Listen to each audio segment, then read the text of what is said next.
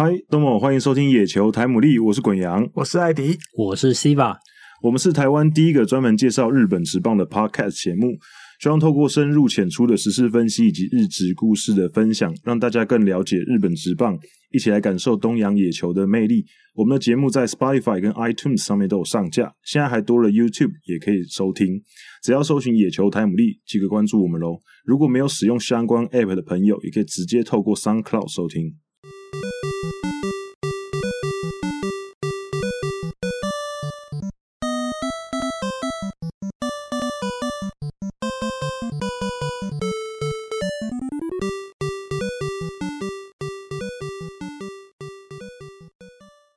欢迎大家收听第六十集的野球台姆利哦，我们又又到了一个坎了，六十六十集，六十集就是进了一个十位数，对，六十集就是六十个礼拜了。我们是六十个礼拜哦，我们是二零一九年十月嗯九号的时候上传第一集的，那默默的已经过了一年多了，那之后就会。继续，我希望可以赶快破百啊！破百感觉很厉害，也也没有办法比较快，你还是得一点一点认真的。明年，明年中，明年中就可以破百了。对，嗯、那我们这一集的节目呢，还是一样有木锤子木棒的赞助播出。那如果大家有球棒的需求的话，如果你有打垒球或是棒球，嗯，你也可以在我们下面的资讯栏有他们的网站，你可以去参考看看。那如果你是我们的听众的话，你在购买之后，你在备注栏打“野球台姆利”，你就可以得到一个松脂膏。嗯，对，那那松脂膏其实还蛮贵的，好像五百块的样子。嗯，四五百跑不掉。嗯。对，那如果你有这个球棒的需求，你可以去网站上看看。那我们这一集呢，很蛮特别的，我们讲的东西比较跟棒球应该有关，跟日本职棒有关，可是大家可能比较不会。关注到不是场上的事情，算是很新鲜，对，算是算是周边的事情。那可能不知道大家会不会很常经常看球？因为像我，我我现在就是呃，台湾、美国、日本，嗯，三个国家的职棒我都看过。韩国，韩国可惜那时候我去韩国玩的时候，我原本想要看比赛，可是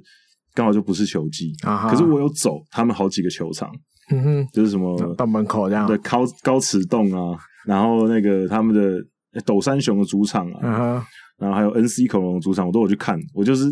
门口走一下，然后哎去商店逛一下。希望以后疫情结束之后有机会去看一下韩国职棒，这样我就可以收集满全世界 四大职棒联盟的现场都看过了。那今天邀请来的来宾是他们公司很新鲜。就是他们在做球迷的，应该是观赛体验，嗯、提升观赛体验，然后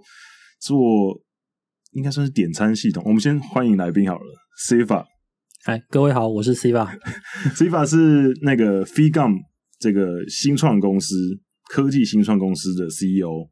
那 Civa 要不要先简单的聊一下？因为我们刚刚讲的，好像可能大家听不太听不太懂，你要，要简单介绍一下你们的公司提供的服务。好，Figum 是一个在球场内为球队还有球场去服务进场观众的一个软体平台。嗯哼，那为什么会有 Figum 呢？其实要回溯到二零一七年。嗯，我蛮早之前的。对，因为二零一七年那个时候，我跟我在日本的伙伴舒凯，那个时候，呃，二零一七年那时候亚洲职棒冠军赛。OK，对，那。冠宇罗德队的陈冠宇特别有送我们球票，嗯、让我们到东京巨蛋去看球。哇对，那那个时候我也在日本，那我们印象非常深刻。我跟舒凯，我们两个人进去看球的台湾对韩国，嗯，那场比赛印象非常深刻，一比零，我们很可惜输掉了。嗯。结果呢，我跟舒凯，我们就因为我们在东京巨蛋里面，我们想要去买点什么东西，嗯、我们离开了座位，在比赛中离开座位，我们就错过了那一分，错过了 整场比赛就错过了得分的那一分。嗯、那其实这件事情我们就一直记在心头上。嗯、那一直到去年的年底的时候，呃，我跟日本，我我跟伙伴舒凯也在讨论，就是因为我们在日本。我们服务蛮多的职业球队的客户，嗯，我们呃，我们本来就在日本有供应这些职业球队球场内相关的硬体设施。OK，对，那所以我们也在思考，就是那在球场里面，其实我们自己也是很爱看球赛的的观众。对，我们或许可以为球场里面在球的这些观众多做些什么样的服务。嗯，所以从这边开始，所以我们才去思考，就是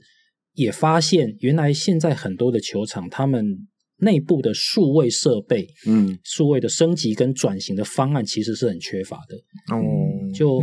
大概就是一栋大大的水泥建筑物而已。对，其实是蛮传统的日本现在对算是对。那而且而且其实本来今年本来有会有东京奥运的举办，对，所以呃，日本国政府也有这数位政策上面的推广，希望这一些职业的球团，其实也包括社会的球队啊，业余球队。嗯在他们的场馆以及球队的设施装备上面，可以有更多的科技化跟资讯化的转型。嗯，所以呃，我们才去思考，就是那我们或许可以为进场的观众去提一点科技的解决方式。嗯，那最直接的痛点就是，当我们在观赏球赛的时候，如果今天我们想要一些球场内的其他设施，或者是饮食，或者是球场内其他的服务的话。那我们可不可以在不被打扰的前提之下，我们就可以获得？我们留在位置上继续观赏精彩的球赛，嗯、但是我们可以，我们就可以去取得球场内的其他的，不管是商品还是服务。那这这个就是 F 港的前身，所以我们从这样开始、啊。对，所以其实自己是使用者嘛，自己也是观众，也是球迷，嗯、所以你自己看完之后，你就觉得有些东西好像不是很方便。对对，然后就自己就直接下去干了。下需要去解决这件事情，来优化的感觉，对对，这样这样很这样很棒哎。那你们觉得，呃，你们那时候一开始发想的时候，就是为什么会朝就是你们现在想要做这种，嗯，这种应该说解决方案？因为那时候跟你聊说，你说是不只是点餐而已，对，因为其实点餐这个东西已经其实已经有人做了，对，可是你们做的是整个配套的一个服务。那你们当初在讨在讨论啊，去发想这些东西的时候，那过程大概是你们那时候是怎么想的？这跟我自己的经历有点关系。嗯、我是我出我本来是一位 IC 设计工程师，嗯哼，对，那所以我都是在电子技电子技术科技上面去做开发的。嗯，那不过到后来，呃，我们公司。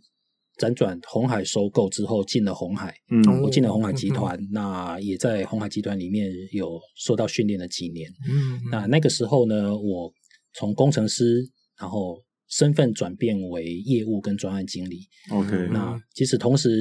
在有技术基础上面也学习到，就是客户的需求啊、呃、这件事情，其实它。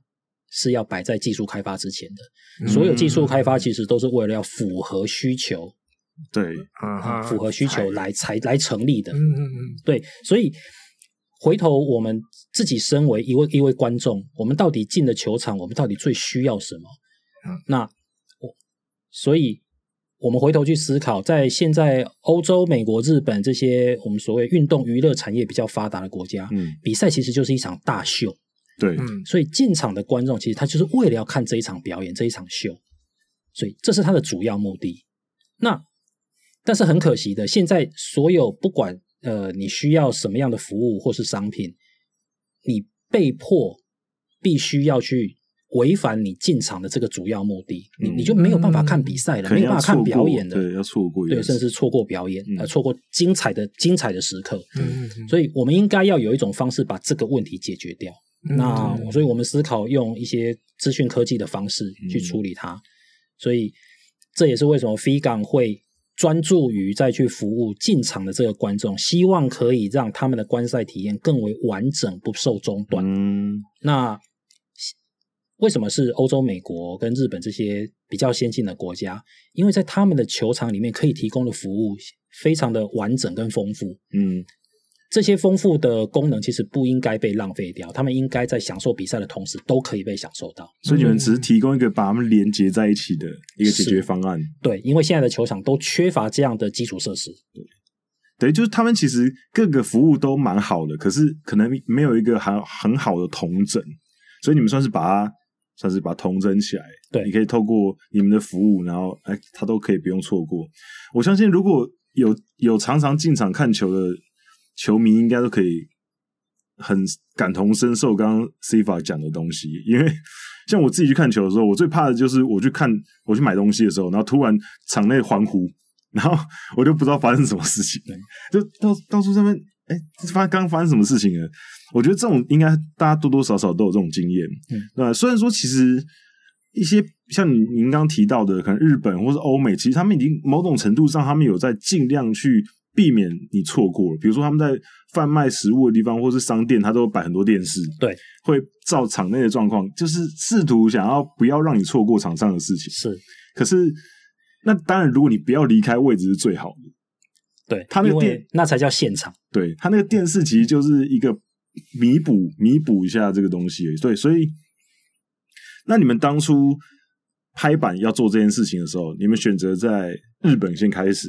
嗯哼，那这个这个考量，还有你们诶一开始在这个市场开始去尝试的时候，得到的一些 feedback 是什么？其实 figang 是一个完全的台湾团队，嗯，所有的团队都是台湾人。那我们。我们为什么会先从日本开始的原因是，第一个，其实日本离台湾最近，嗯，那我们在做这个概念的验证上面，我们比较有办法好好的实现，嗯，包括成本啦，嗯。啊哈，对。那第二个是我们在日本，因为这些的职业球队的客户，客户其实我们本来就跟他有往来关系，对，因为你刚刚有提到你们有提供一些硬体的东西，对，所以相对来说。我们这样的一个软体系统去搭配一些原本的硬体设备，更容易呃说服客户一整个配套的使用跟测试。嗯，对。那所以说，这也是为什么我们在今年年初的时候才开始 FIGAN 这一个 prototype 系统的开发，然后二月份的东京体育产业展。我们把这个 prototype 呃拿到东京去做展出，邀请我们所有的客户来了解整个的服务流程，嗯，包括观众可以直接在座位上面就可以完成所有的服务的选购跟商品的选购，而且呢，操作的步骤可以在四个步骤以内，嗯，尽量的降低干扰消费者的时间。哇，那很少诶，四个步骤，四个步骤就我点进去那个。就是那个 app 还是网页？打开网页，四个步骤之内就可以达成我想要做的事情。对，打开网页，选择商品，把商品全部丢进去购物车，结账，然后就等待拿东西。哦，四步就完成。球场就会有人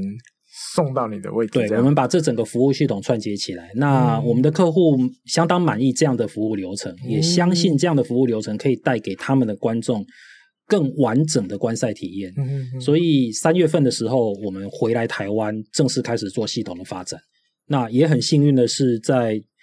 六月底的时候，东京开始解封，我们开始可以去再跟客户拿着第一版的正式系统去做说明的时候，嗯，蛮快的两个月的时间，有五支的职业篮球球队，日本的 B 联盟球队，嗯，呃，确定跟我们签约。所以，我们今年十月份的时候，已经在日本的 B 联盟球队里面正式上线营运。哦，那目前他们使用下来，他们的 feedback 如何？呃，当然，我们我们先开发的这个第一版系统，也不敢说是真的很完整。嗯，就是我们把这个标准的服务流程可以把它完善起来。OK，当然，实际上我们还是会有碰到蛮多问题，但我们就同时跟客户一起去解决，比如说支付习惯。对，我们在一开始的时候的的发展，就是在支付的方式上面，球队希望可以尽量朝电子化跟无纸化，嗯，去去呃做开发。所以，我们一开始所提供的支付方式，大部分就是线上支付或信用卡这这些的方式。可是到十月份真的开赛的时候，发现为什么消费者不使用这些方式？因为消费者自己有自己本身的消费习惯，他的他所习惯的支付行为，嗯，在日本有有八成以上的消费者宁可继续用现金。虽然说日本国政府呃政策目标是规划在二零二五年的时候，呃无纸化，应该说无纸钞化的这一个比例至少可以至到百分之四十，嗯，但是这是政策目标，跟实际上民众的行为的改变是需要时间的。所以，我们马上回来，在系统上马上做修改，马上增加了可以收取现场收取现金的这个收款方式，嗯嗯嗯，那马上成交率就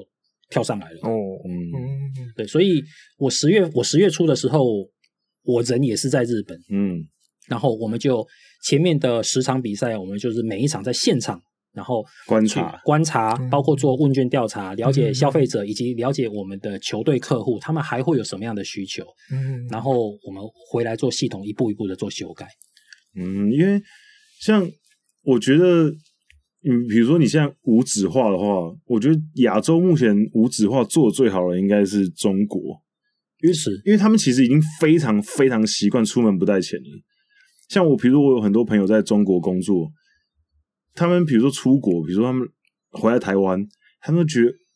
我为什么买东西不能微信扫一下就买了？因为中国那边已经做到连小摊贩都是用微信支付了，所以我觉得，而且他们这个其实发展的途径也很短，他们大概十年之内就瞬间就大家开始不不喜欢用钱，就直接用微信支付。可是当然他们的结构上，其他国家要效仿他们这种方式，可能相对。没这么容易，嗯，因为你看中国基本上就是微信，要不然是支付宝，要不然就是应该就是有两三种选择而已。可是像台湾跟日本都百家齐放啊，啊一堆支付方式。对，台湾就是接口嘛，嗯，然后还有现在什么还有台湾 Pay，就是好多 Pay，一堆 Pay，就是你每个要怎么串接什么的，就是我们其他国家发展起来比较难的啊。中国那边毕竟是一个比较。他们的做事方式的关系，所以他们比较容易做出这种庞然大物的巨兽，像微信这样子。有时候其实想想蛮恐怖的，嗯、全中国的人有八成的人都把钱存在那个地方，这其实蛮恐怖的。就他一旦发生什么事情，这是整个国家的事情。对，不过我觉得还有一个就是数位支付一个。对球队很有吸引力的一个原因，是因为如果以我以我自己的立场来讲啊，如果我买东西，我可以不用去排队，我不用错过比赛，我只要按一按的话，其实很容易会让你的消费金额变多。我觉得可能对，因为比如说我我之前，比如说我中场棒球打完五局，我想说我去，我要先去上厕所，还是我要去买个东西吃？去排队买东西，因为你要去，别人也会去。对，两个两个东西都要排队吗？那我如果现在有这个服务的话，那我就先点嘛。我点完之后我就去上厕所，上完厕所，哎，来东西可以吃了，然后很方便。然后或是你们之后也会结合一些除了饮食之外的嘛，比如说呃贩卖部贩卖卖球衣啊什么东西的，嗯，也也会结合在一起。会会。那我可以我可以跟两位分享一些数据，嗯、因为从二零一六年开始，其实呃运动产业这一边慢慢开始了解到。球场里面其实需要做更多的数位升级跟转型。嗯，系统大厂甲骨文也看到了这个趋势，他们从二零一六年开始，每年都会有出有关于所谓的未来球场的市场调查报告。嗯，那我我举几个数字哈，在二零一八年的报告里面有提到，就是百分之七十二在球场里面所发生的消费，全以全球的平均哈，百分之七十二发生的消费都是冲动消费。哦，都不是理性消费。对，这这就是这就是我刚刚提到嘛，因为很方便，你就很容易冲动。对，那哦，不过这这件事情，另外还有，另外其实还有两个数字，其实是我们当初开始 FIGAN 的开发的时候，我们特别关注到的数字。首先，第一个，在全球平均有百分之六十的观众，他们因为不想错过比赛的内容，嗯，放弃离开座位。不去做任何消费，甚至有有些部分可能是连厕所都不去，从头做到尾。他宁可从头做到，因为他不想，他不想离错错过比赛。对对。然后呢，另外有百分之四十可能他离开座位了，那他可能到了商店那一边，可能要购物。这到商店前购物的观众里面有百分之四十五的人数比例，因为排队排太长，结果放弃排队。回到座位上，嗯 okay, 这就是我。对，所以你可以想想看，剩下百分之四十才离开座位，而里面又只有一半的人才真的去买东西，所以大概就是只有百分之二十的人会坚持。这样这样算的话，大概比例一下的话，大概就是百分之二十人会离开座位，而且他到最后真的有消费。那就乖乖的排 排完买回来这样。但是中间可能我这个比例比我想象中的大很多哎。所以其实对球对球迷观众而言，他们的第一项最强烈的欲望就是他们希望留在位置上，因为这才这就是他们的主要目的。我们进来是要好好的看球的，欣赏球赛的。嗯，对。那另外还有一个数字。呃，这是一九年的数字，全球的运动联盟，它的进场观赛的人数啊、呃，这运动联盟不包括像奥运或是世界杯这种跨国际的国际性比赛，嗯、或者也不包括电竞、嗯、e-sport 这部分不包括。嗯、那运动联盟的全球进场观赛人次是五亿三千三百多万人。哦那进场观赛人数的平均消费，全球的平均消费。接近五块钱美金，哦，嗯，然后这个是刚刚我们所提到的，大概顶多就百分之二十几趴的人有去消费的的金额，所以有多大的成长空间？我们看到的就是其实超级大，它其实是有很大的服务空间可以让我们去完善的。嗯，对，对，你看，你看，刚刚这样一讲的话，哪怕你们再让它多百分之二十好了，那也是翻倍的成长，哎，对。我就是你，你如果那些很很想要专心看球的六十趴，你就先不理他嘛。你至少先让那二十个原本也站起来想要去买东西，后来放弃的人，也让他们加入消费，就多了一倍了。对，那因为那个部分是他们离开座位了，他们可能到了商店前去消费。嗯，那我们的方式就是，我们希望再更进一步，你连站起来都不用，你就可以消费了。对，不用站。你们现在是直接把东西塞到他的眼前，买买或不买。你只要四个步骤就可以完成你要不要买这件事情。对，比起站起来去买东西方便很多。嗯、像其实我之前有读过一些，也不算是资料，其实就是一些故事。就是说，当初日本因为日本有啤酒妹嘛，对，他们啤酒妹这样走来走去，其实最当初也是想要解决说，大家看球想要喝酒，你喝酒你也不想要特别站起来去买。那有一个啤酒妹妹长得可可爱爱，然后在那边喊，你就会想要跟他买酒，那也很方便。因为我觉得酒应该就是应该是球场里面日至少至少日本啊，应该是卖的最好的。嗯，最多嘛，最多最多都是啤酒。对，应应该是说在现在有提供的商品里面，这个是最容易取得的。啤酒这个部分是销售最好的，嗯，但是相对来说，因为啤酒就只有成年人可以购买，对对对，对，所以说它的关它的呃消费群还是有比较有局限，嗯，对。可日本真的喝很凶诶，我印象很深刻，有一次我去我在日本看球的时候，我旁边有一个就是那个欧吉桑，他整场比赛我看他至少喝了十几杯，因为大家知道球场里面的啤酒很贵。日本球场啤酒很贵，他大概一杯啤酒大概就要七百日币，或是八百日币。他他喝了十几杯，他他喝的那啤酒已经是他的那个门票的价钱的好几倍 以上。坐的位置还要贵。他我们坐那个位置大概就两千五百日币。他喝十几杯就喝来喝六千多了，对，所以你看，刚刚像 Siva 刚刚讲的那个一个人五块钱美金，他完全就一个人 cover 好几个人的消费，那五块钱就是全球的人，就是平均每一个人的消费金额。对对对，我觉得很猛诶。那你们透过这些报告去看这些消费行为，那你觉得，因为其实它是你刚刚说的是它是全球来算嘛？对。可是其实每个国家的观赛习惯。或是消费习惯，其实都有蛮大的不同的。是，尤其你不要就姑且不论欧美好了，光是亚洲台日韩的人的消费习惯，其实就差很多。那像日本，因为我看比较多的是日本职棒跟台湾台湾的职棒嘛。其实像日本职棒的球迷，我觉得他们的消费习惯，他们应该某种程度上，因为像刚刚前面提到，他们算是比较先进的国家，他们的职业发展比较长，那他们的球迷也。应该算是被训练吧，已经耳濡目染这个职业的氛围很久了，所以其实他们某种程度上，他们对于进场消费这件事情，他们比较习惯了。因为你比如说，你现在看日本职棒的球赛，呃，穿球衣来看球的很多，然后买球队的周边产品的，比如说呃加油棒或是毛巾什么很多。可是其实台湾某种程度上，大家还没有这么习惯，说我进场看球，我一定要买球队的商品或是东西。尤其是呃商品就先不提，就算是饮食饮食好了，其实台湾也是到这几年才开始慢慢的，大家比较开始重视球场里面的一些饮食店，比如说富邦从去年开始他们球场整修之后，呃一些饮食店做的比较漂亮，然后哎比较吸引大家想要去买。要不然以前其实很多都是那种感觉是那种摊贩的，或者是那种很临时那种东西感觉。那你们在推 V 港的时候有去，因为你们最近想要来推台湾的市场，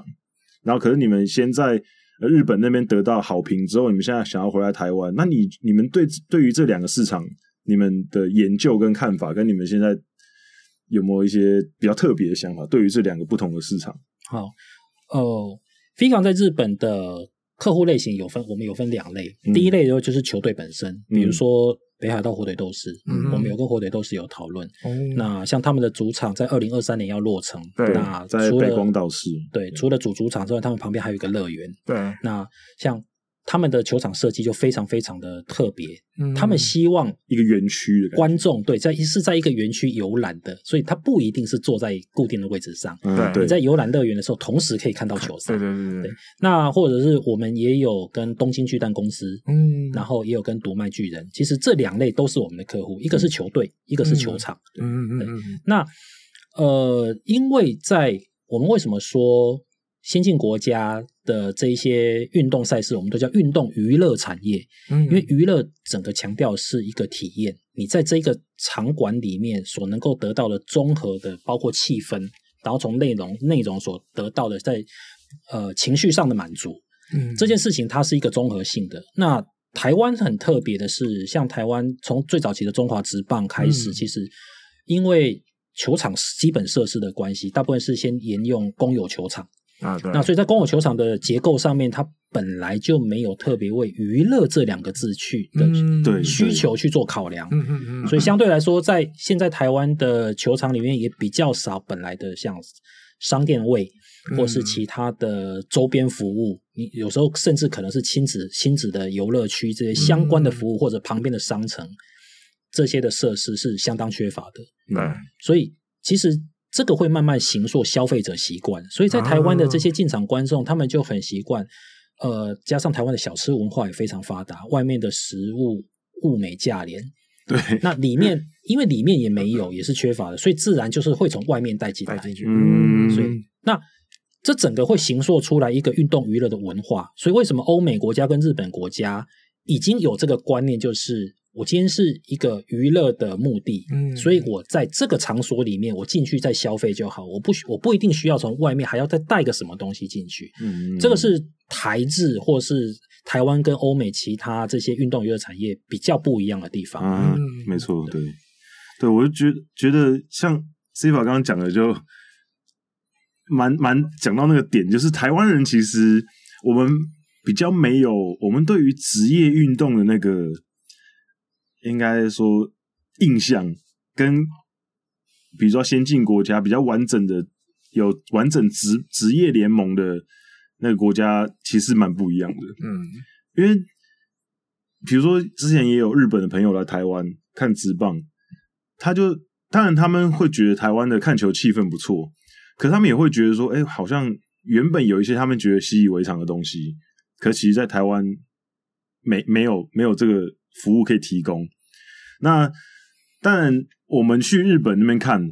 比如说我跟艾迪也常会，因为我们之前都会去日本看球，我们会觉得，哎，这个服务很好啊，这个服务很好，台湾怎么可能没办法做到？可是就是像 Siva 刚刚讲的，台湾的球场其实限制蛮大的，因为其实你不要说周边好了，你光是有时候连比赛本身，我们的球场有时候都没办法好好的满足那些选手了。嗯，对对，所以我觉得可能。当然，这是一个比较大的目标啦，因为球场也不是一朝一夕就可以把它弄好的。可是至少，呃，在现有的条件底下，你要怎么去克服？让你们最近想要来推台湾之后，你们研究过，你们觉得怎样一个方法可以？就是你们目前的有什么策略嘛？比如说，在台湾这些可能相较于日本或是欧美。比较有限制的条件底下，嗯、你们要怎么去推你们这个服务？对，飞港因为飞港经由一个软体系统的方式，那我们希望可以跳过这一个球场硬体设施的限制，嗯，然后让观众的体验可以跟球队他想要提供的服务可以有更快速的连接。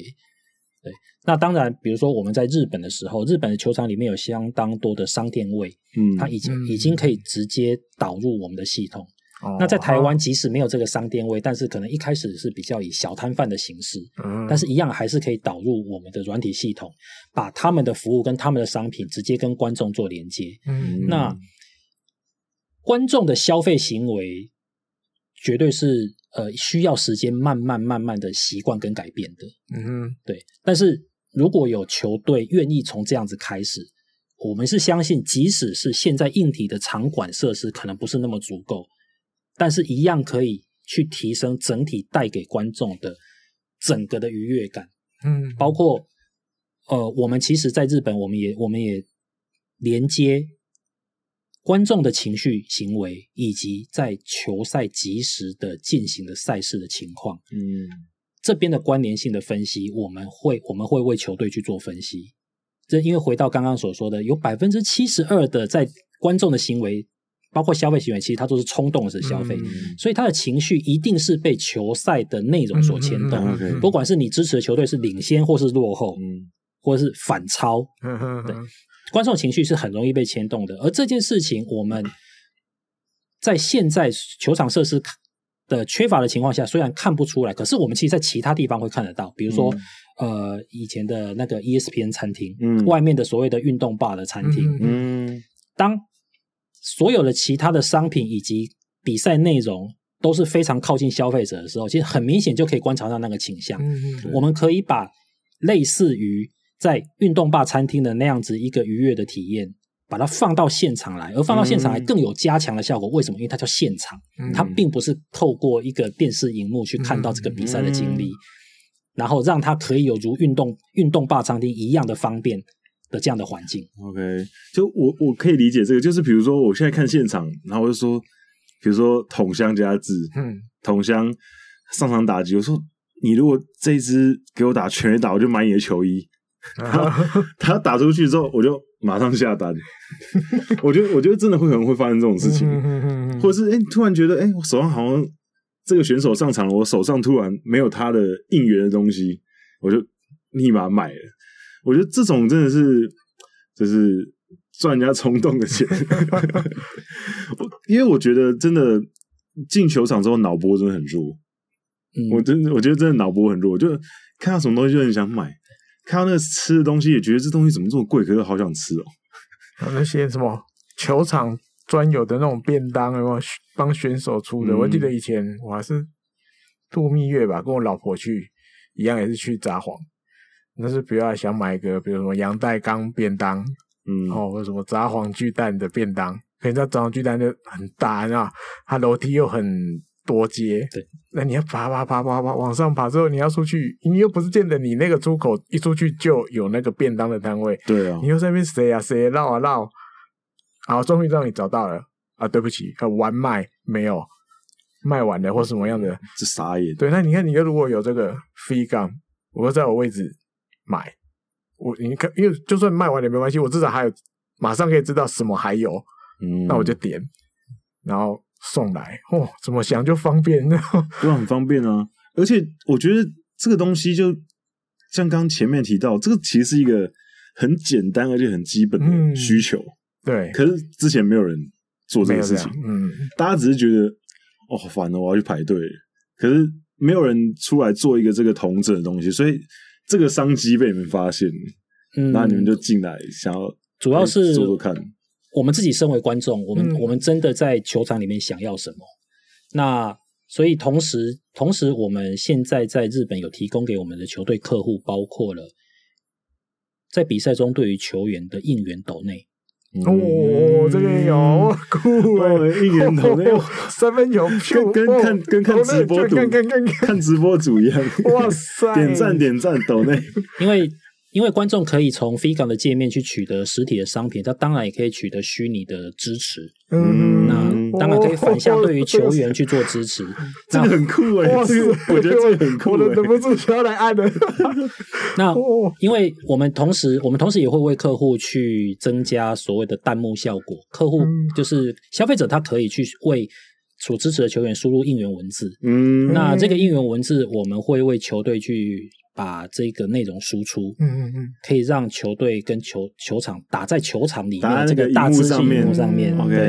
对，这样其实可以有更多跟观众还有跟球员之间互动的一个管道。对，哦，所以所以你们这个其实你们这个服务等于他那个地方除了买东西买食物之外，其实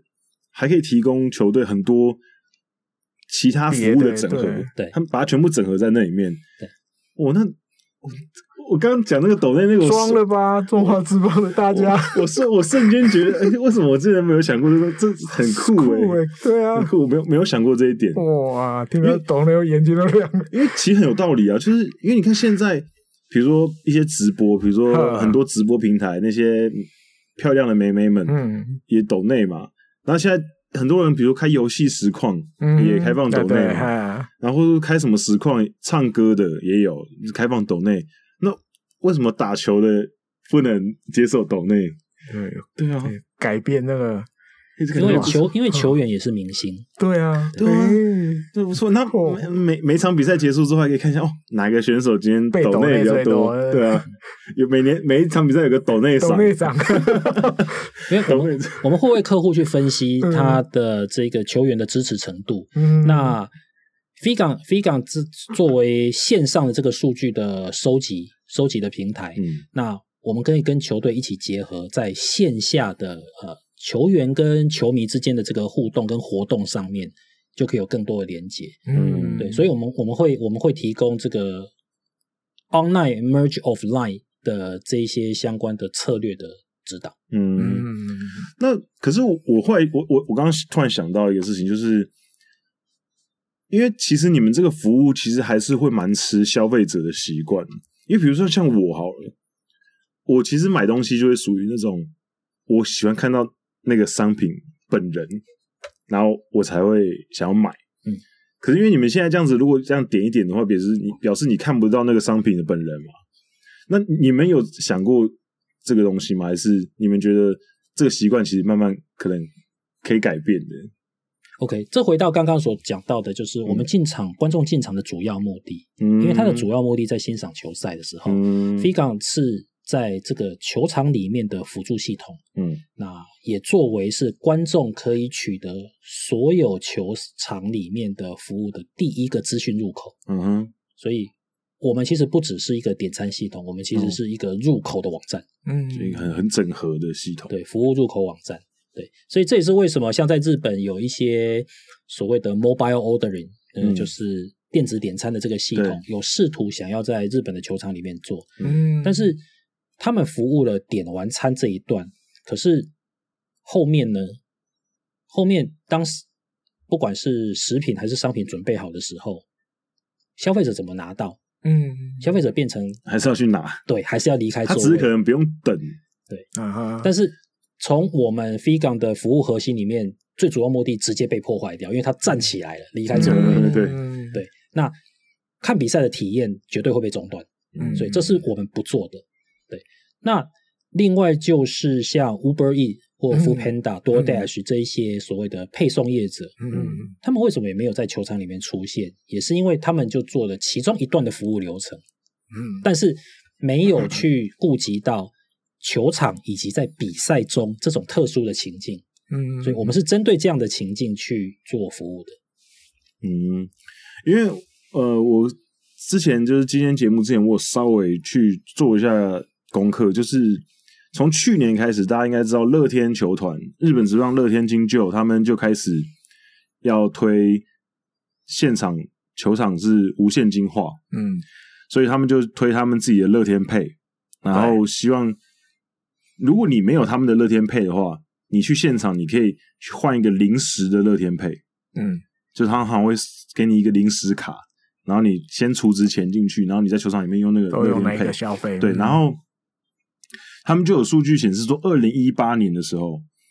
大概呃入场的球球迷有百分之六十八的人都是用现金，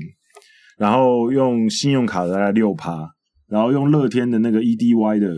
大概十八趴，然后乐天乐、oh. 天配的只有一趴而已。啊哈，然后到了二零一九年，就是他们去年开始推，就有四十七趴都是用他们那个 EDY 的，嗯、然后有二十七趴是用乐天配，等于，就是每一个进场的人，大概有四个人，有三个人都是用他们这个服务，对，所以其实我觉得消费者是可以被训练的。你，我觉得你只要提供的是好的服务，我觉得他们一开始可能会有点不习惯，可是久了，他们可能就。哎，觉得这东西好用、方便，好用，嗯，他就用了。对，所以像你们，你们之前说，你们应该一开始，一开始你说十月在 B League 推的时候，没有提供现金的，没有现金，然后后来提供之后，他们就哎开始愿意买。我们有九成产生的订单，结果全部都是用现金。不过之后还是会慢慢慢的让他们习惯说，也可以用信用卡或者是用电子支付的东西，因为日本。我我不太了解日本现在他们市场的那个消费习惯啊，因为像台台湾其实现在已经有蛮多人会，比如说使用一些，比如说接口支付或是 Line Pay，Line Pay 来买东西，其实蛮我身边蛮多朋友会这样子买东西的。可是日本好像是不是还是，其实大家是比较喜欢用现金？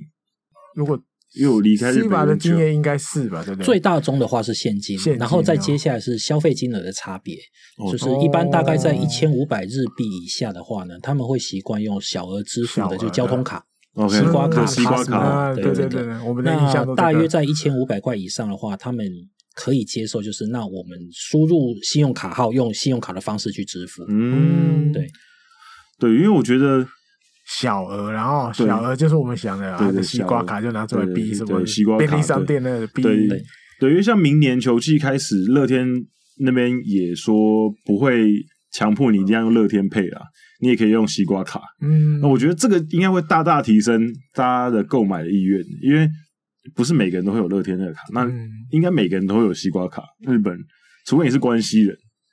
关西人就是用。我也忘记关西那是什么卡，我也忘了。对，反正关西有一个自己的卡，可是他们其实也是通用的。Kitana 一个关系的一个交通卡，然后北海道又有另外一个，对对对，所以我觉得，而且因为刚刚 Cifa 有提到，日本政府其实现在蛮用力在推这个无纸化嘛，所以我觉得政府如果有一些相关的政策的配套，然后厂商可能因为现在其实电子支付的厂商他们吸引大家去用。的一些诱因就是，比如说他提供一些回馈，然后提供一些呃点数的折抵啊，或什么之类的。所以我觉得相关配套做起来，我觉得大家慢慢的会觉得这个东西好像比较划算，就会去用。嗯，对。可是我觉得，因为以我的经验，在日本，因为可能跟日本这个国家的民族性有关系，推一些新的东西，感觉好像接受度不会这么快。还是你们觉得，其实他们现在其实接受新的东西很快？这个有两个面向来谈哈。首先，第一个是，嗯、呃，因为支付这件事情其实是全民都会需要做的行为，嗯，你总要买东西，总要付钱。那所以说，有办法做这些支付系统，通常都是财团啊，大企业。嗯、那大企业本身其实有大企业本身的问题，嗯，所以这也是为什么 SoftBank 它推 PayPay，PayPay 对，然后 Rakuten 推 R Pay，对对对，然后。其他家还有别的，嗯，对，那大家都想要成为一个垄断市场的一个标准。啊，哈。所以这也是为什么大家会相互不是那么容易相容。啊。对，那相对来说，其实我们在我们这比较中小型的公司，包括飞港，我们就我们就没有这样的包袱，嗯，那因为支付方式这件事情是应该要服务所有消费者的，嗯、所以说消费者可以使用的方式，我们都应该要支援。啊，而不是而不是说可能像大企业，他们必须要做一个选择。嗯哼，对，所以这也是这反而会是我们的我们的弹有弹性的优势在。嗯嗯，那你觉得你们现在就是日本那边推出了一段时间，然后现在想要来台湾市场，那你们觉得你们目前有遇到一些什么问题？是你觉得哎，你们可能之前比较没有想到的，然后你们现在可能哎有在。试着去解决的事情有哪些事情是你觉得现在目前比较大的问题？台湾台湾这边的话，我们是今年其实也是在冬天的时候才回来台湾这一边，嗯、我们也很幸运加入了 Hype 的运动科技加速器，嗯、然后所以说开始有机会跟管道在跟台湾这边的球队有一些接触，嗯，包括了呃 P Plus 的篮球队，嗯、然后中华职棒这边也有球队在谈在讨在谈谈合作，嗯、对，这样子，那。我们当初在评估台湾市场的话，最主要还是在消费者的消费习惯。嗯，因为这个消费习惯，其实刚刚大概有聊到，大部分在台湾的观众比较习已经习惯在外面先买买好东西的。当然，那是因为球场里面没有。嗯，所以这有赖于呃，跟我们一起合作的球队，我们慢慢的去让观众进场的观众可以去熟悉这样的模式。嗯，所以他需要时间打磨啦，这是第一个。啊那第二个就是我举个比较残酷一点的例的数字的的比较，日本的 B 联盟的球队，它的场均进场人数是以去年的数字是三千两百三十六人。嗯，那中华职棒，嗯，可能也大概场均呐，嗯，就是一场平均进场人数可能大概也就这这也差不多就对，这大概就在这个水准。嗯。那日职的场均进场人数是两万八千七百多人，嗯，对，所以说，呃，我们并不是一，我们并不是一间大公司，所以我们会把所要投注的心力，我们会去选择，当然市场规模的关系，我们会去选择，呃，重点还是会先耕耘日本市场，嗯，对。那我们同时也有朝欧美市场去做拓扩张啦，也有欧洲的。足球球会有确实有来跟我们前三的足球球会有来跟我们洽询。如果可以去足球的话，就很猛，因为足球随便都是那种六万人、七万人的球场。对，对，足球那个又是一个更大的市场的。我们、嗯、我们有收到从西班牙那一边的蛮知名的足球球会，嗯，他们是经由东京巨蛋来知道我们的东西，啊、但那个时候是在今年年中的时候，嗯，FIGA 还在开发中，所以我们也是。很客气跟他说不好意思，等我们更为完善的时候，我们在欧洲有更进一步的计划的时候，我们可以讨论。嗯，但是其实他们有跟我们分享蛮特别的一个点，嗯，就是欧洲的足球相当的狂热，所以他们会有蛮特别特别狂热的足球球迷，他们叫做足球流氓啊。那会丢那种燃烧弹的那种。呃，对，因为他们很狂热，非常非常的激动，所以容易在球场内因为比赛的内容，那可能会。打架闹事嘛，滋事，啊、对对对。嗯、那这件事情通常不会在两边各自坐在自己的位置上发生，嗯，它通常都在公共区域里面发生，啊、对对对，对。商店前其实是蛮常发生、蛮、啊、频繁发生的地方。嗯那所以我们的系统除了可以增加数位转型的这个方案之外，某种程度上阻止他们站起来啊、呃，是对 对，避免他们交互接触。那同时，其实同时这一点在我们在日本的业务拓展上面，在今年其实有也有收到蛮大的帮助，因为疫情的关系。哦，因为我们我们这样的方案尽量可以去减少观众的交互流动。嗯，对，所以在感染上面的话。呃，有一些球队客户是用我们这样的系统来去跟协会去做游说，就是我们其实有这样的一个配合措施，嗯、那可以去减少接触的机会，对，减少接触的机会。然后呢，所以说在管理的办法上面可以不要那么的紧缩，比如说像现在目前、啊、呃 B 联盟的话，就是最多百分之五十的座位才可以售票啊，然后场次也减，场次也减少，嗯、对。这样子，嗯，对，我觉得就是非常时期啊，非常时期，就有现在这样子这种成绩的话，如果之后恢复正常，我觉得应该很值得期待。对啊，对，我觉得，嗯、尤其是因为像 B League，我那时候在日本的时候有去看，我就觉得，因为我其实最早之前那时候刚刚跟 CIFA 在聊的时候，就讲到说，哎，我知道去年开始就其实 B League 就。比如说像千叶喷射机，嗯、他们就有在试那个刚刚讲的电子点餐的系统。那当初我看到那个新闻，就是大家也在推这种就是一化，因为其实我觉得 B 联盟比起呃日本职棒来讲，他们更去更创新一点，因为毕竟他们是一个后起之秀，嗯，他们必须要除了球赛本身之外，他们也要有其他可以吸引球迷入场的一些，也不能说噱头，就是服务要更到位一点。所以其实他们。在这些尝试新东西的上面，其实应该蛮大胆的。协会其实推了有呃推了蛮大一把的力量，嗯嗯、像 B 联盟呃协会的规定是 B One 联盟的球队，它的年营年营业额必须达到一定的金额以上，嗯，而且好像球场的大小也有规定啊，就是你如果是 B One 的话，你的球场至少要可以是容纳多少人以上的球场，你才可以成为 B One 的球队。嗯，而且最近加了一条，是在呃近几年内 B One 的球队必须要有自己的场馆。买自己的，必须自己盖主场，而不能不能再去沿用外面的这些公有球场。国立什么什么体育馆不行。我哇，那好，那真的就会慢慢慢慢就剔除剔除那些可能财力比较不够的球队。对，所以这这一两年 B 联盟的球队，应该说是 B One 联盟的球队，呃，背后的母母企业在大幅换血。啊，那有很多都换到呃建设公司手上。啊，也就可以对，就盖个球场，对，可以盖球场。所以其实这两三年接接下来这两三年，在日本会出现相当多五千人到六千人的这种体育场馆，会出现很多，而且都各自属于自己的球队。那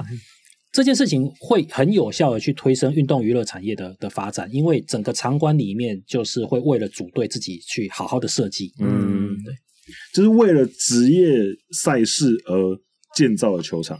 对，因为像台湾现在其实问题是，我们的球场都不是为了职业，不是为了 entertainment 去做的，都是政府机关当初可能我们要办一些国际赛，或者是我们哎、欸，好像好像应该要盖一个球场，我们就盖一个球场。所以功能性上面，其实我印象印象很深刻，就是因为我之前呃世界十二强的时候。有些国外的队伍会来台湾比赛、比预赛什么，然后我刚好那时候，呃，上一上上一届的时候，我刚好是在呃大会内部工当工作人员，我是新闻组的，然后那时候是日本队有在天母好像打一场球，有排到一场在天母打，嗯、然后日本队那时候去天母的时候，他们就觉得那个球场，他们觉得太荒谬了，就是因为那球场的设计太奇怪了，以日本人他们没办法理解，就是。那个牛棚，休息室后面的那个客队的牛棚，就是旁边有个走道，嗯、然后那个走道是有人可以从旁边通过这样子。那通过也就算了，因为本来就会有走道。可是休息室的旁边是一个摄影记者的摄影区啊。那很吊诡的是，那个摄影区只有一个入口，然后那一个入口是一定会经过牛棚的。然后他们就觉得这个东西实在太荒谬了，我怎么可能我在？我在那边练练头的时候，旁边一直有摄影记者走来走去。那可是后来就是大会，我们有跟他解释说，这就没办法，你不能让他通过，他们还是要通过，因为他们要去摄影区。你要不然就是，如果你不让他走这边，他们就要从休息室走过去。嗯，另外一条路就是。对对对，所以后来就他们勉为其难，就说那至少一个没小小的朋友对，然后嗯，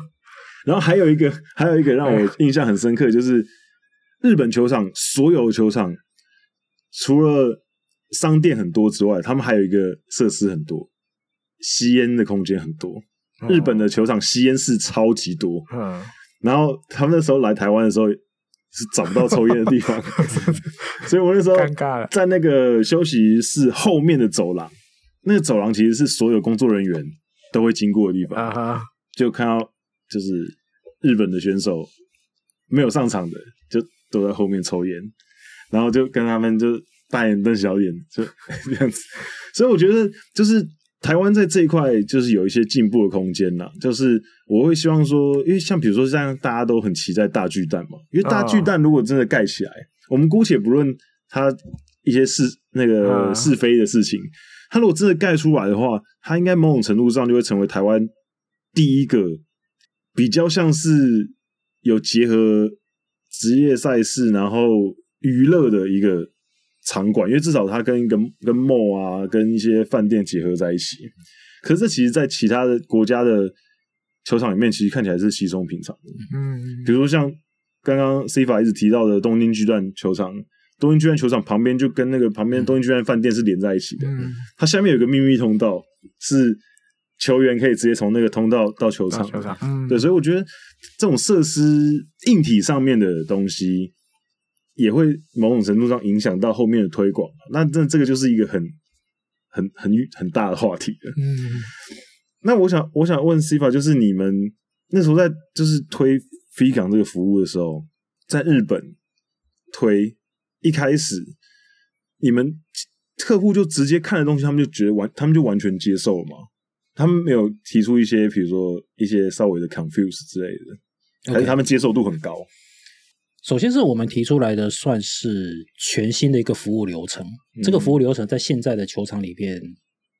没有完全没有没有出现。对，对，当然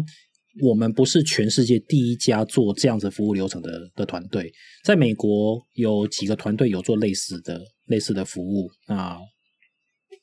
最早第一家应该是一家在。纽约的新创团队叫 C Serve，嗯，对，也是专门去做 C, C 是那个座位的座位，对，然后 Serve 就是服务，对，C Serve 这样。那他们是第一家，应该是最早开始做这类所谓我们叫 In Seat，就是在座位在座位间的座位上的这个 service 的这样的方案。那不过呃，我们我们所着眼的 Figure 所着眼的。面向比较不一样，嗯，在座位上服务这件事情，只是为了要让我们可以更加去了解观众他的反应，对于跟球赛进行之间的这个反应，嗯，那同时作为协助球场可以把他的服务可以快速递交到观众手上的一个媒合界面，嗯，我们经由这样的界面，我们协助客户去更了解。不同区域的观众，他在球赛进行中间所展现出来的不同行为，会有什么样的差异？嗯，我们是做，我们可以为球队做客户分析。嗯，对，这个客户分析，那这客户分析可以影响到后面，当观众离场之后，我们怎么样可以让他增加对于这个球队的忠诚度？哦，吸引他们再回来继续观赛，继续欣赏比赛。嗯，所以我，我我们一。我们一路做的是在所谓的 before the game，在他们进场之前，嗯，我们我们怎么样去接触这个观众？in the game，在比赛中间，嗯，我们怎么样去服务好这个观众，让他有完整的体验？以及 after the game，在后面的时候，我们去追踪，我们可以去追踪到这个观众，再把他带回球场。对，因为我刚刚突然想到，你们除了做场内的所有服务的结合之外，你刚刚一直有提到数据这个东西。嗯其实这个对球队来讲也非常有价值嘛。你透过他们的购买行为、跟购买的时间点、跟金额，这个资料应该都是非常珍贵的。因为你因为你可以知道说什么情况下、什么商品，或是怎样的金额是大家会去操作的。所以哦，那其实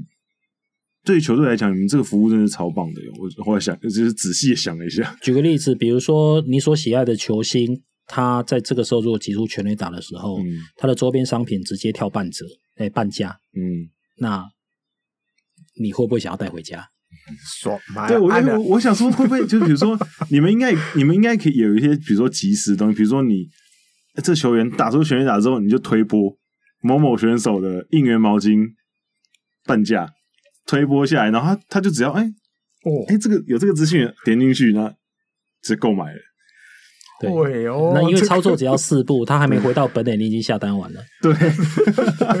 对啊，我觉得这个很棒，就是等于就是一个及时的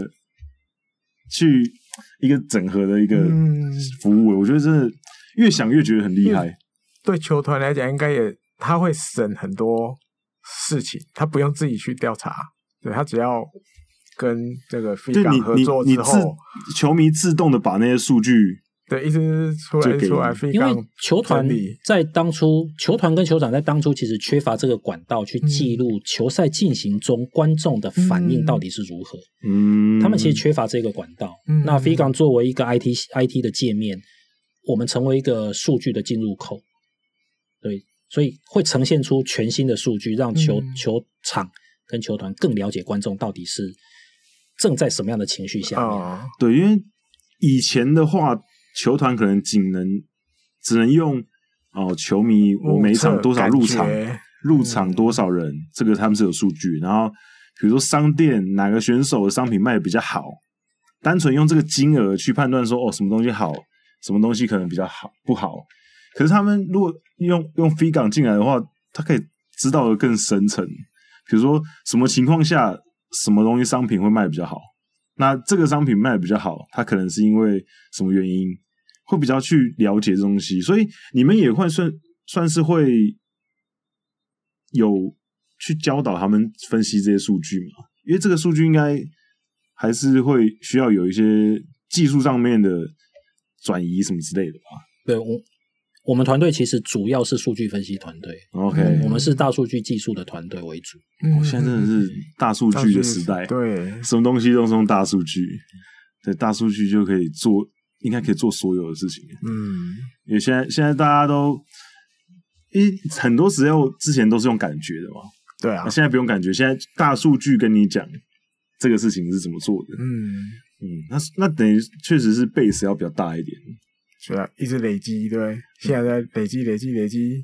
越来越大，你那个真实性就越来越高。因为这个题目它是一个特殊的命题，首先是它的情境特殊，嗯，第一个是运动赛事的这个比赛中，嗯，然后呢，第二个是它在限定的运动场馆的范围内，嗯，对。然后在这个范围内所呈现出来的消费者行为，会跟场外的消费者行为会有极极大的不同。嗯，对，所以我们的价，我们的系统价值在这里。嗯，对，这这场外真的应该跟消费习惯完全不一样。嗯，对，场场内真的是一个特别的氛围，比较之前大家比较没有去关注到，哎，当时场内那个消费的习惯会是怎么样？嗯，对，因为像我自己看球，我就会觉得，哎，我。有时候常会买一些莫名其妙的东西，因为其实我那时候之前在日本住的时候，我后来回来台湾嘛，我把行李全部寄回来，我就我就看我那个行李超多在球场买的奇怪的东西，什么奇怪的面具啊，然后奇怪的一些我我根本不知道我什么时候可以用到的东西，就是冲动消费。但是重点是在当下的，在当当下的感受是很愉悦的，它是一个满足的体验，满足。钱钱没有不见，它只是变成我喜欢的样子而已。对，我觉得这个还蛮好的。对，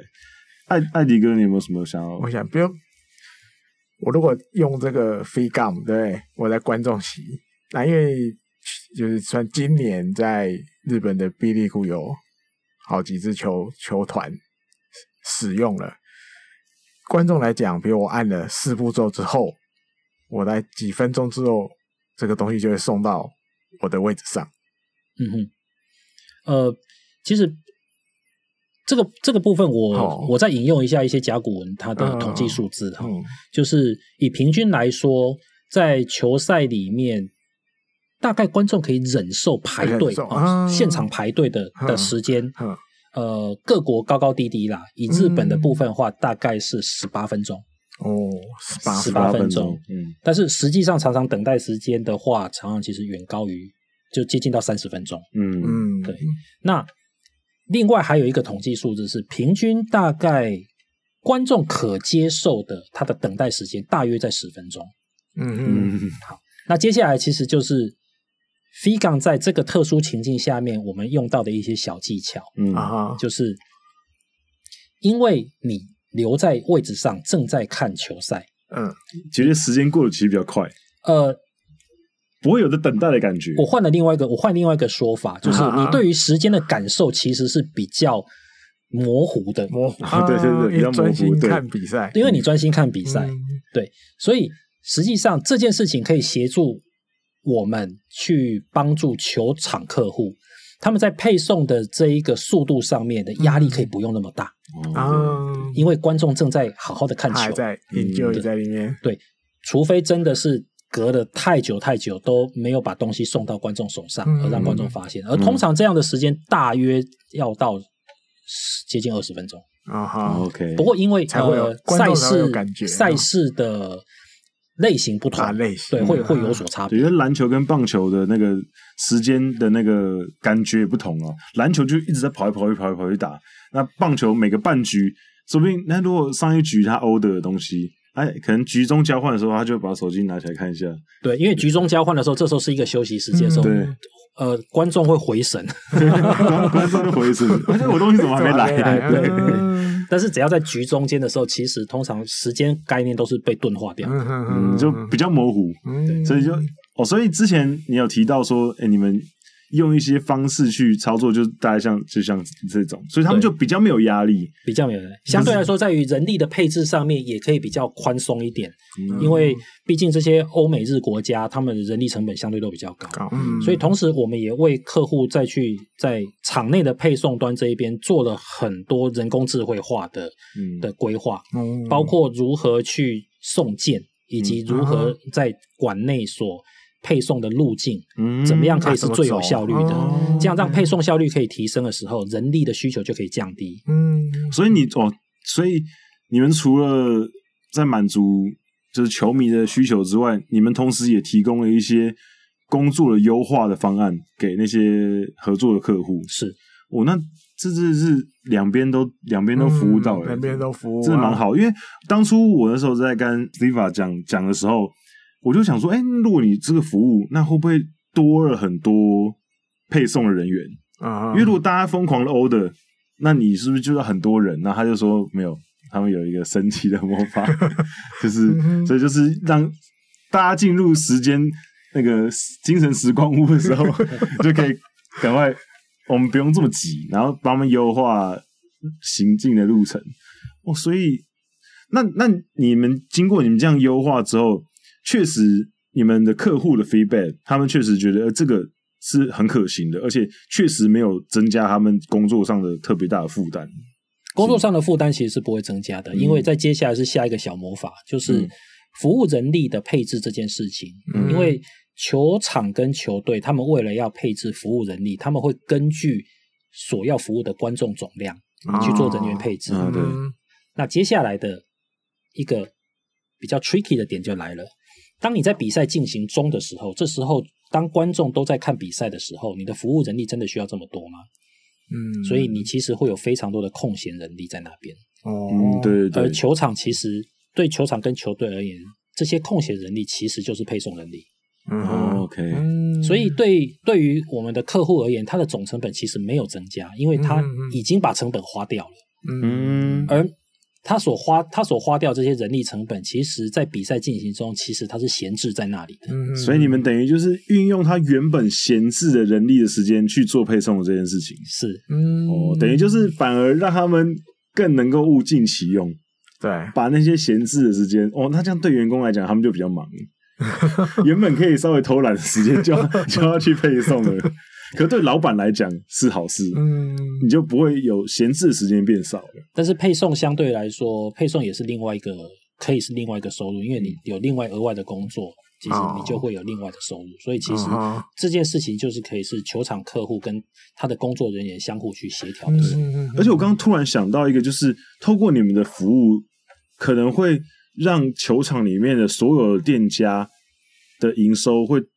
得到一个比较好的平均，因为像像我自己的观赛体验来讲的话，嗯、比如说我之前去呃日本看球，呃，因为日本大家知道球场普遍都比较大啦，像台湾基本上就基本上球场就只有一层一层而已，那日本日本或是美国可能有两层、三层或者四层的都有，那每一层可能他为了要服务每一层的球迷，所以他每一层都会有呃不同的商店，嗯、那因为球场是内野到外野有一圈嘛。那他们可能商店的分分布也不同，嗯，你可能想要买热狗，那他可能热狗都是固定在可能本垒后方会有一家卖热狗的，然后你想要买一些中式的餐点，你可能我看可能在二楼的一个边角的地方，你想要买汉堡，可能又在什么地方？那你有时候可能很赶的时候，你就你不可能一直在绕着整个球场找说我要吃什么东西，所以你可能看到什么你就买了，嗯，可是如果透过这个系统的话，那些在比较边角的店家。啊他们可能就比较容易被注意到，因为因为我有时候去看球的时候啊，不过可能跟我看的球队也有关系，因为因为我那时候在日本的时候，我看最多的是在金池巨蛋看欧力士的比赛。嗯，那欧力士就大家知道他球迷没这么多，所以他有时候边边角角的商店，其实我都觉得他们的生意非常的差。啊哈，对，所以我觉得如果有这个服务的话，哎，那些边角的。店家就比较容易被看到嘛，就说原来我来这球场看了这么久球，原来这边有一间卖披萨的店，啊、他他就可能会 order。嗯，所以我觉得，因为你刚刚有提到，Steva 有提到说，你们跟球场跟球队都算是有合作关系嘛，那这些店家应该他们店家给你的有什么 feedback？就比如说，他们觉得，哎，这个东西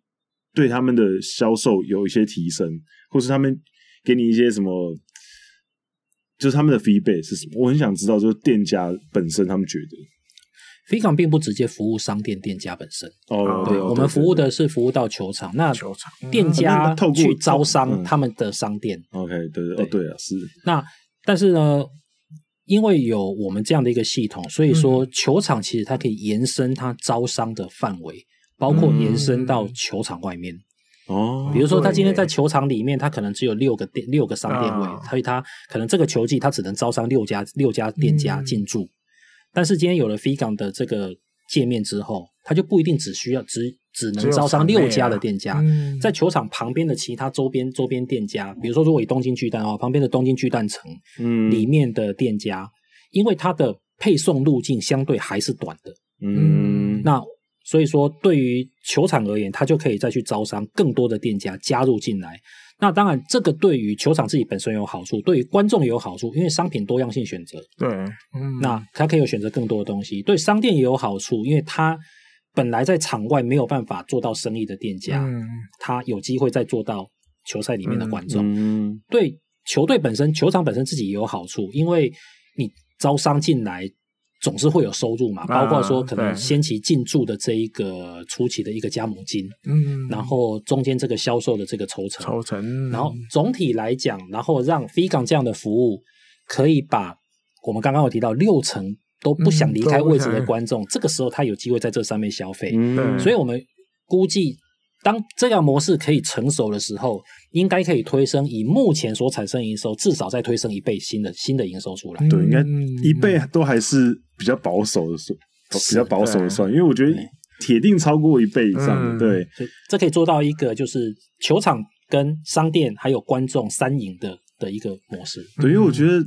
对于球队来讲，他当然希望每一个进场的人，除了球票之外，都可以消费嘛。别的来继续对，就买个吃的啊，嗯、或者是买一些商品啊。嗯，所以最优秀的就是百分之百，大家都消费。对，我觉得这应该是他们想做的。那刚刚前面提了这么多那个，那我比较想要问的是，那你们 Figan 的 business model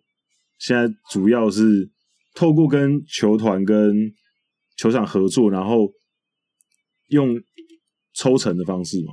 对，我们会，我们目前的收费方式是会有一个基本的系系统服务费用，然后，嗯、然后以及说很像电商平台啦，所以说所产生的这个营业额我们抽成。嗯、那另外还有就是，其实，在上面会有蛮多的广告收益，广告，广告收益会很多。哦，所以也会有广告。我们自己本身也会，我们自己本身也会成为我们的球队跟球场客户的其中一个广告代理。OK，要、哦、了解。对，那。另外就是会有，另外就是会有一些是球场自己本身一些克制化的需求，比如说像刚刚讲提到的弹幕这个这个功能，OK，对，就特别，因为它必须要跟球场自己本身的硬体设施要去做整合，嗯，或者说球场里面有他们自己的已经商店原本就有这个采用的 POS 系统，嗯，啊，这个商品的库存的同步这这边也是一个客制化的工作，嗯。对，那我哦，对，刚前面一直都忘记聊到，诶，就是你们这个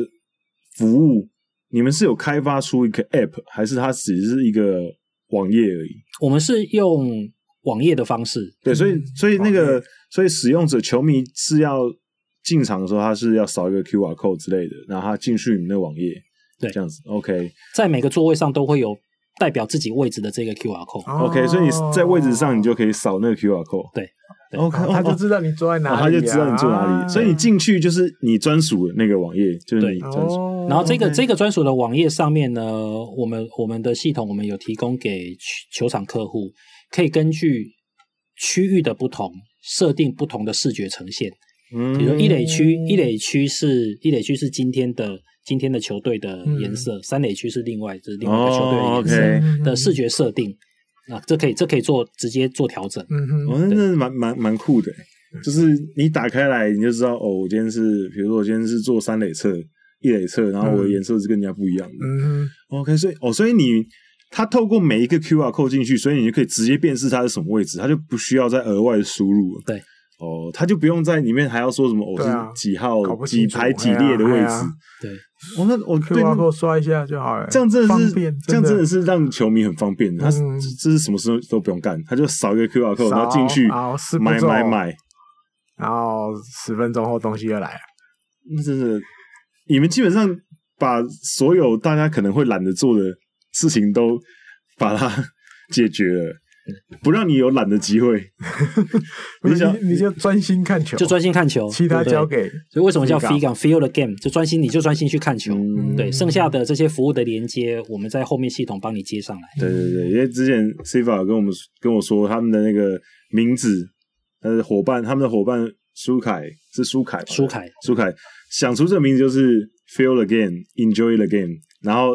就是变成 Figang 这个单字。因为其实就像其我们一直提到的，球赛这本身就是一个秀。那他们大家球迷是来看秀的，那你要如何在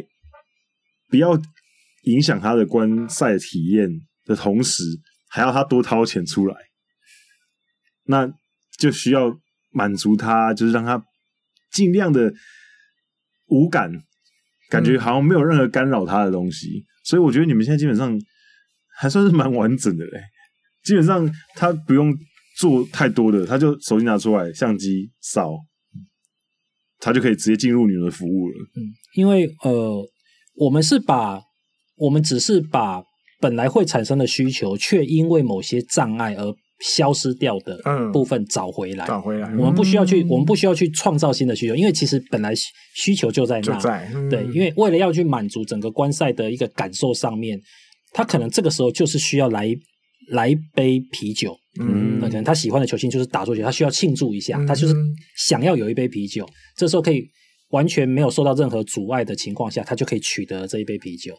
至于消费这件事情，那就是理所当然发生的行为。嗯，对。那我想要问的就是，因为现在其实以日本职棒来讲的话，日本职棒其实现在很多队伍都有出自己的 App，那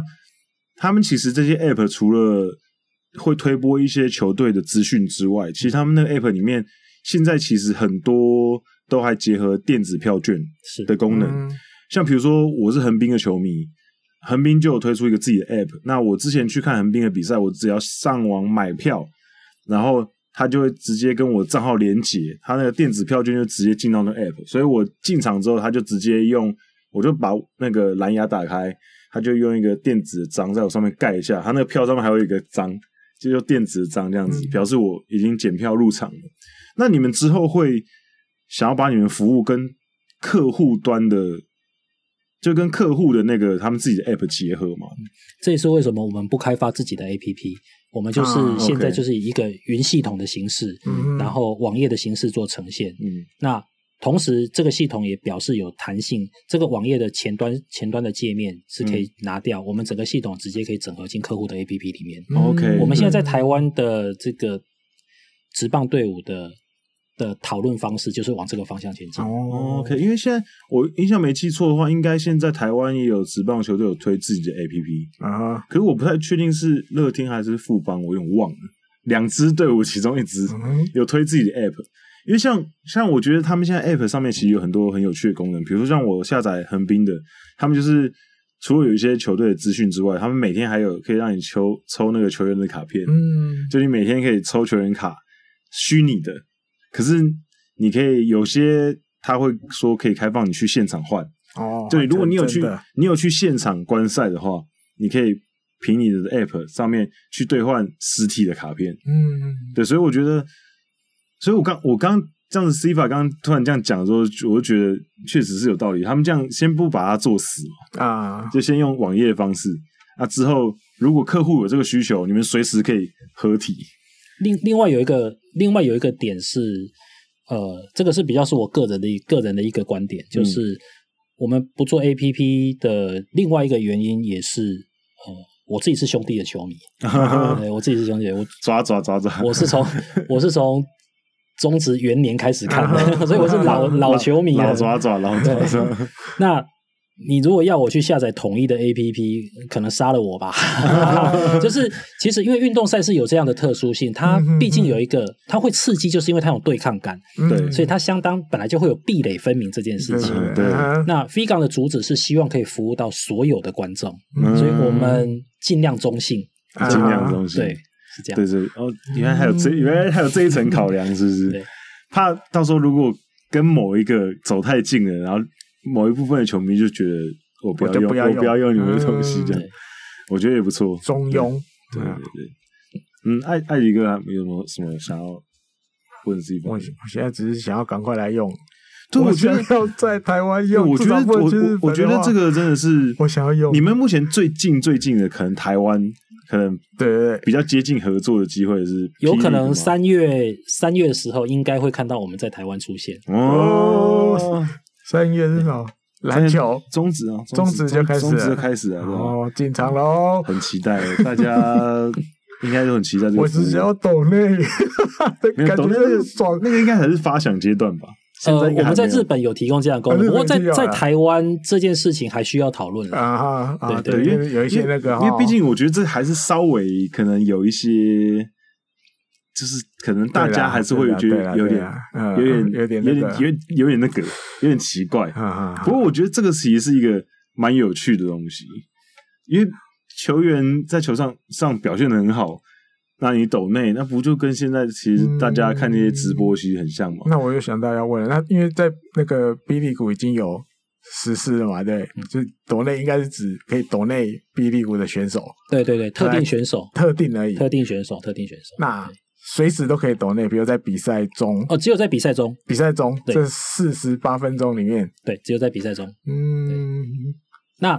呃，球队在最后面的时候，当然会有这一个统计。嗯、那球队后续后续还会跟这一位球迷做其他的一些线下见面活动，这个话就可以由球队来去做后续安排。嗯哼，对，就比如说你。抖内最多，特别多。你今天是第一名的干爹，干爹，你就可以有一些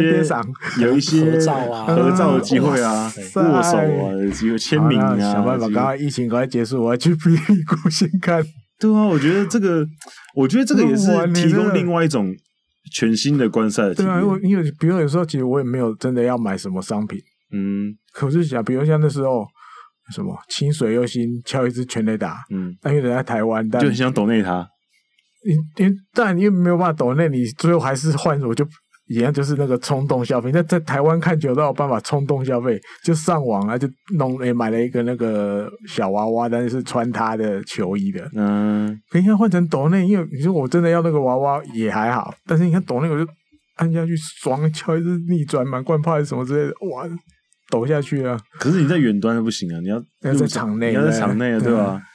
对，那我就想办法进场看啊，对，为这种东西，这也是 FIGA 的目的啊。我们希望让每个观众在场内的场内的整个体验是很满足的时候，他会再回来。对，我我光是听了我就觉得很满足。对啊，我我就我就觉得很棒，因为你有时候在球场上的时候，你应该怎么说？你每个球迷都会想要在更，我觉得 FIGA 就是。他们你们提供的服务，就让大家可以更进去那个比赛里面去，很懂球迷需要什么，对吗？你都对你顶多，比如说你之前比赛，大家打出全垒打，你顶多就是喊一喊啊，跟隔壁的唱个歌，击个掌就没了。你现在可以懂内，懂内，哇，对啊，如果还可以提供那种，比如说现场有那种即时的数据，哪个选手懂内比较高？其实因为因为 FIGA 是。所有观众直接连接球场跟球队的第一个入口界面，嗯，所以包括呃中场的小游戏，嗯啊，因为已经有一个资讯界面已经在这边了，所以其实都可以特制提供，对，嗯，对，还有小游戏也可以哦，对啊，我觉得哇，这以以后可能就会变得大家进场就会很习惯，哎，我现在先扫扫一下扫位置上面的 QR code，然后可能打开来里面就可以，可能赛前。就可以也可以可以提供一些简单的互动的东西，比如说球员在下面练球，然后就像刚刚 Siva 讲到的，比如说弹幕，球员在练球，你可以先发一些弹幕啊。因为其实今年因为疫情的关系，日本其实就做很多这个东西，那只是他们现在是用用那个 Twitter 的 Hashtag，就是你用 Hashtag，然后什么什么什么，然后你打一些字，然后球队就会从那个 Twitter 的那个 Hashtag 那边抓一些数据下来，然后打在那个你的那个跑马灯上面。对，那你之后如果可以用跟你们的网页结合的话，你们就直接大家就开始在那边球场球赛进行当中，你就可以在那边发弹幕啊，对，然后就会可以看到哦。你有谁讲了什么东西？嗯、一个很直、很直接的互动的方式哦。因为其实现在大家都，因为现在其实各种，应该说现在新的科技，嗯，其实很多都很多东西其实都是在推一个，就是让你可以更加进入你想要体验的东西。比如说像最近几年很很夯的什么 AR、VR、XR，嗯，这些东西，也就是让你可以更更深入、更。不同的角度去体验你原本的东西嘛，嗯、比如说原本是这样打电动，在电视前面，可以如果透过 AR、VR 的方式，你就可以身临其境。所以我觉得飞港现在做的事情，就是让你有一个更新的观赛的体验。没错，对，我觉得这个好，可以可以透露一下是哪台湾是哪一支球队会？呃，三月就知道了，现在现在还不方便，现在 不方便透露。我觉得，我觉得大家可以，大家可以期待一下。我今天这集聊聊完之后，就觉得，如果是这样子的话，我真的会很想要进场。而且我的胃口会就被 那个飞刚养大了，然后对啊，因为 原本的看球已经可能没有办法满足了。对，因为我觉得其实这些东西来辅助，对这些东西会让你觉得看比赛更有趣。对对对对对，对，就是多了一个多了一个吸引人的点。还有买啊买买那些东西也是。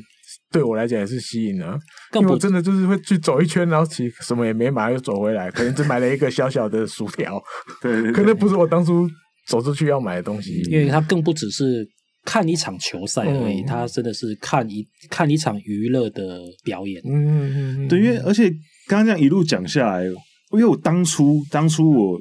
得知飞港的时候，然后我跟 Siva 在聊的时候，我当初其实最一开始的。想法就是哦，你们提供了一个购买可能场球场食物的一个整合的服务。我当初就是这样想的。啊。可是刚刚这样聊，刚刚这样聊下来，发现我可以做的事情可多了，多了，嘿，可多了，跟什么事情都可以做。嗯，还有大数据分析，对，然后还有一些互动的环节，对，我觉得这个真的很好诶，尤其是互动环节，我觉得球迷如果可以跟。现场的球员，或是跟其他球迷更直接的互动的话，嗯，我觉得这个真的是，啊、因为因为其实像弹幕这个文化，嗯，会这么盛行的原因，就是因为它其实就是一个很直接的互动。啊、比如说大家，比如说看直播，嗯，为什么这么喜欢发弹幕？就是因为你如果之前的聊天室的话。你可能你打的字很快就被刷过嘛，根本不会有人看到你打什么。对。可是如果弹幕的话，你在荧幕上面就会有其他人看到你在弹打什么。然后在直播的人，直播主也会直接看到你打什么，可以直接很直接的互动。所以我觉得让他们有参与感，会会更抓住他们的心。因为其实你有时候你去看球，你看半天你就觉得这场球好像跟我的关系没有这么大。Uh. 尤其是如果比如说你的队伍现在落后，或者是打的不怎么样的话，uh. 你就会觉得好像已经跟你无关了。对，可是如果你多了一个互动的环节，你可能就可以直接发弹幕说你到底要不要打好一点什么之类的，或者是你直接想要加油的话，你也可以喊一个加油嘛，uh. 打个加油什么的。我觉得，我觉得真的，我之前我之前真的没想到，无聊就 shopping 一下又买了东西啊。对啊。今今天今天请 Siva 来之前，我真的没有想过这些事情。没错，嗯，全新的全新就是把我的世界打开了。虽然还没有真的体验到，可是已经脑子里都在想了。我觉得就是一个，我觉得其实就是一个很简单的东西，可是没有人比较没有人在做，嗯然后你们做出来之后，大家就哇，对，原来可以这样做。嗯，其实就很像是在看魔术一样。嗯，其实有些魔术其实是很简单的原理。可是它变出来你就觉得很厉害，嗯。可是其实它就是从一个很简单的细节延伸出来的东西。嗯哼，我觉得现在飞刚给我的感觉就是这样，我觉得很猛。希望你们可以好好的三月三月继续加油，三月赶快来，谢谢。我觉得是很棒，而且你们还是一个小小的团队嘛。对啊，我们现在还不到十个人，嗯、现在还在，我们还在招募招募团队的成员。哦，对哦，对对，V 港现在在征前端工程师吗？呃，前端后端呃都有，然后还有就是运维工程师，大部分是技术职以及数据以及数据分析师。OK，好，如果我们听众有这方面的专业专长，然后你也很喜欢运动，应该喜欢运动是一个。应该是呃必要条件，必要条件，而且要常看常看球赛。对，因为你必须要，就像你们刚刚提到的，你们自己是球迷的话，你们才会了解球迷的需求。对，因为其实我觉得这点真的很重要。我这我我觉得我要岔题，我觉得我要岔题一下，因为某些时候，因为我自己不是工程师啊，我不太知道工程师的想法。可是很多工程师的朋友，我觉得其实有时候工程师做久了，真的会跟 user 有点。距离哦，因为因为其实，因为你如果工程，你用工程师的思考逻辑去想一件事情的时候，你就觉得我这个东西我做出来，我觉得很简单啊，那不就这样子这样子这样这样这样就就好啦。可是 user 的思考逻辑一定跟你跟你不一样嘛。所以我觉得，身为一个做出网页的一个工程师来讲的话，如果你同时又是也有时候也是也会当 user 的话，你做出来的东西绝对是会很贴近 user 的需求的。嗯。因为因为我之前跟一些工程师的朋友在聊天的时候，他们就觉得你必须要把使用者当做是白痴啊哈，就是你不是说真的他真的是白痴，就是你你要把他们当成是他们什么都不会啊，对，你最好是用最简单的方式的呈现给他们，就像 C 法刚刚说的四个步骤。然后扫 QR code，基本上是五个步骤啊。先扫 QR code，然后进去四个步骤可以达成你想要的东西，这就好了。你就不用还要有些东西，可能你还要登录啊。我先进去，然后我看我要用 Facebook 登录，还是用什么 Google 登录，还是我要创一个账号，那就是很麻烦嘛。嗯，第一关就直接挡掉五十趴的人了吧，啊，就冷掉。大概大概有 五十趴的人就说啊，还要登录哦，算了算了，我把把手机关起来。对，所以基本上你们的服务就已经。很简单的让大家进入，那进入之后，其实就他做什么事情，就像刚刚前面提到，消费其实是自然而然发生的事情。你只要把它引进来，引进来，嗯，他自然而然他就消费了。嗯，对，所以我觉得这个东西是球迷很重要，他自己知道球迷最需要什么。什么？嗯，球迷没有时间在那边给你他们注册账号什么东西，你在球场。球场看球的时候，会有一些厂商嘛在那边推东西啊，嗯嗯、他就会说：“哎、欸，那个你可以帮我们扫一下 QR code，填一个什么问卷吗？你谁要填啊？你看大家不是都说不好意思没空，不好意思没空，大家都会推掉啊。对，所以你就跳过那一关，你什么时候不用干，点扫 QR code 就可以开始用。我觉得这很重要。对，所以我觉得好不好？如果大家对这方面有兴趣，是球迷又是。对前端、后端或者是运维有兴趣的，有专有专长的，嗯，都可以。你们有在哪里有放职缺？哦，我们职缺放在 Cake Resume 上面。好，我我因为我那个什么，我在 Google 搜寻的时候有看到，看到对、嗯、Cake Resume，大家可以去搜寻这个网站，然后加入他们的团队。他们现在。还不到十个人，所以你现在进去的话，还可以算是草创的元老之一。所以以后之后就变成一个很大的团队，说不定。对啊，职业运动都哦都用这一套哦。对，我们现在见证了一个说不定很厉害的公司的崛起，是 台湾团队。希望可以，因为因为之前那时候我刚开始接触到，就是接触到他们，听说他们的时候，就哇很特别，为什么一个纯台湾人的团队，然后才从日本开始做，然后现在回来台湾。我就觉得这个这个路径很酷，所以刚刚节目上其实有大概聊到这个原因的，嗯、因为日本那边相对来讲是比较完善的一个职业的赛事的发展，所以从日本那边开始，然后台湾市场回来又是一个新的考验，因为市场相对小，然后消费习惯也不一样，嗯，对吧？然后怎么去适应不同的市场，然后做出一些差异性，然后个性化的设计，因为。刚刚有提到很多会根据客户的要求做一些个性化的改变嘛，对不对？所以我觉得这个东西真的是一个很新的东西。那大家